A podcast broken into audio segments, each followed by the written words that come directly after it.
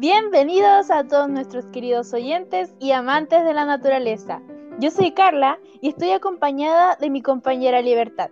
El día de hoy volvemos con un nuevo capítulo aquí en Frecuencia Sustentable, donde abordaremos un tema un tanto desconocido por las personas.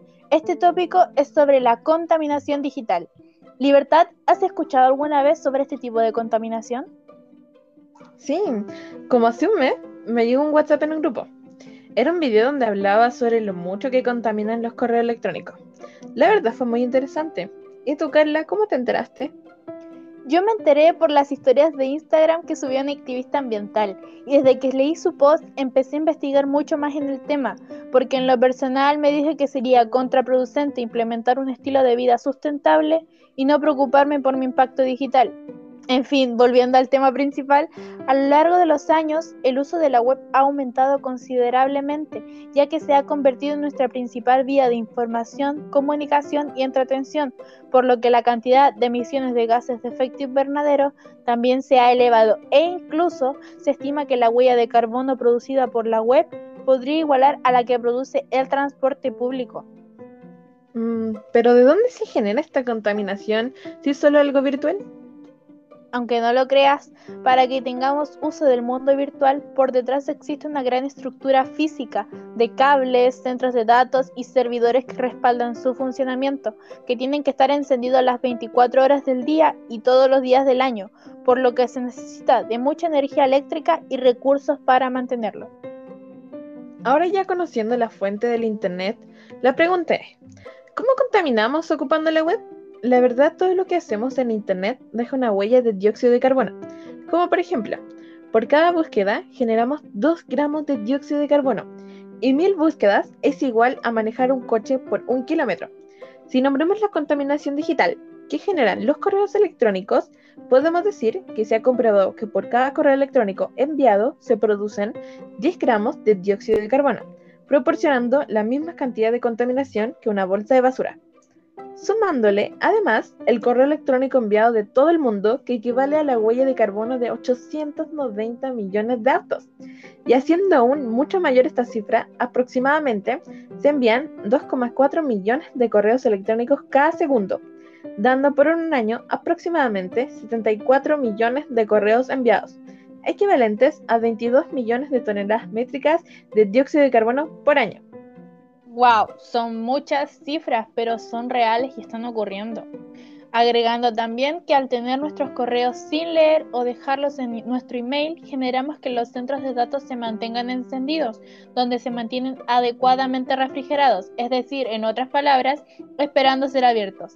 Si tenemos en cuenta el número de emails enviados o recibidos por cada persona, imagínate cuánto estamos contaminando, cuánto estamos generando por día es indiscutible que el uso de correo electrónico ha facilitado nuestro trabajo y nuestra vida diaria. Y que a pesar de todas estas cifras, no se trata de ser alarmista ni de dejar de enviar correos electrónicos y regresar al papel. Pero sí que debemos tener en cuenta que cerca del 80% de los correos que recibimos es spam o correo no deseado, que no llegamos a abrir nunca, pero que tampoco eliminamos.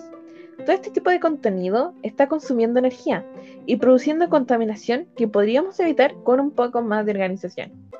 Por otro lado, tenemos el impacto de las aplicaciones de entretención, pero como no podemos nombrarlas todas porque son demasiadas, elegimos la famosa plataforma mundialmente conocida de Spotify, que según un reporte de la Universidad de Glasgow en Escocia, afirma que el daño que provoca la transmisión de música es de 200 y 300 mil toneladas de gases de efecto invernadero, y aunque Spotify en su mayoría usa 52% de energías limpias, aún sigue en funcionamiento con el 24% de carbono y energías nucleares.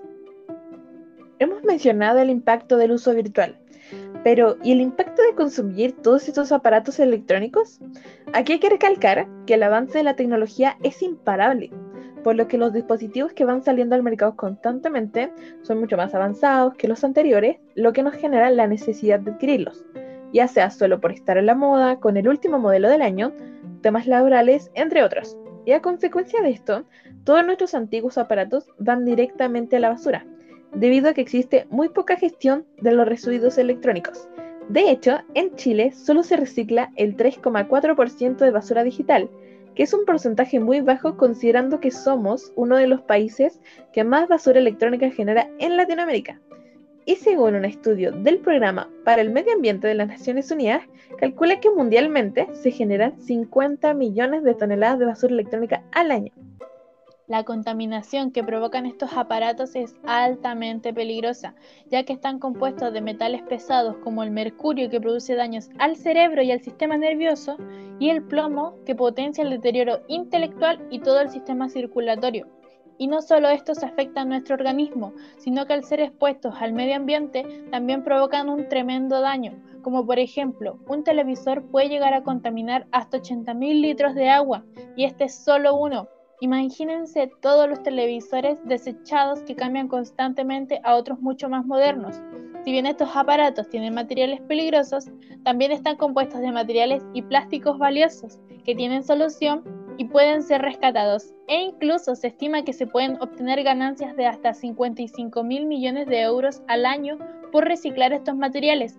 O sea que estamos hablando de sumas millonarias que favorecen mucho la economía y como dato decir que dentro de los materiales se encuentran metales preciosos como el oro, el cobre y la plata.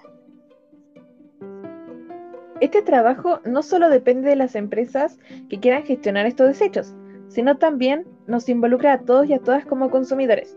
Por eso aquí tenemos unos tips que pueden implementar para reducir las alarmantes cifras de basura generadas mundialmente, como por ejemplo, hacer un correcto uso de nuestros aparatos para que su deterioro no sea a corto plazo.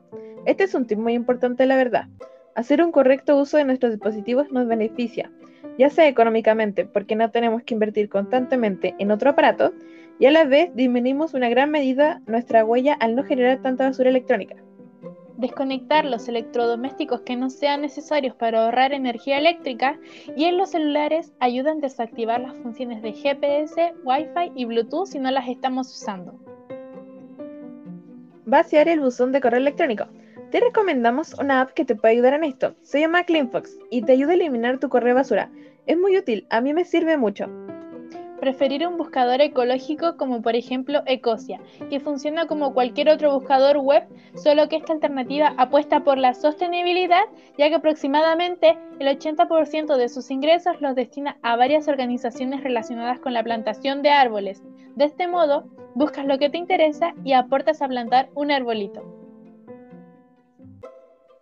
Eliminar aplicaciones, fotos de archivos que no necesites o no usas. Liberas espacio y el funcionamiento de tus dispositivos será mucho más rápido. Y bueno, queridos oyentes, esto ha sido todo por el día de hoy. Esperamos que les haya gustado. La verdad fue súper interesante para nosotras indagar mucho más en este tema porque lo conocíamos parcialmente. Pero ahora que sabemos a fondo el verdadero impacto digital que tenemos en nuestro planeta, no es información que dejaremos pasar por ningún motivo. Gracias por escucharnos y nos vemos en un próximo capítulo aquí en Frecuencia Sustentable.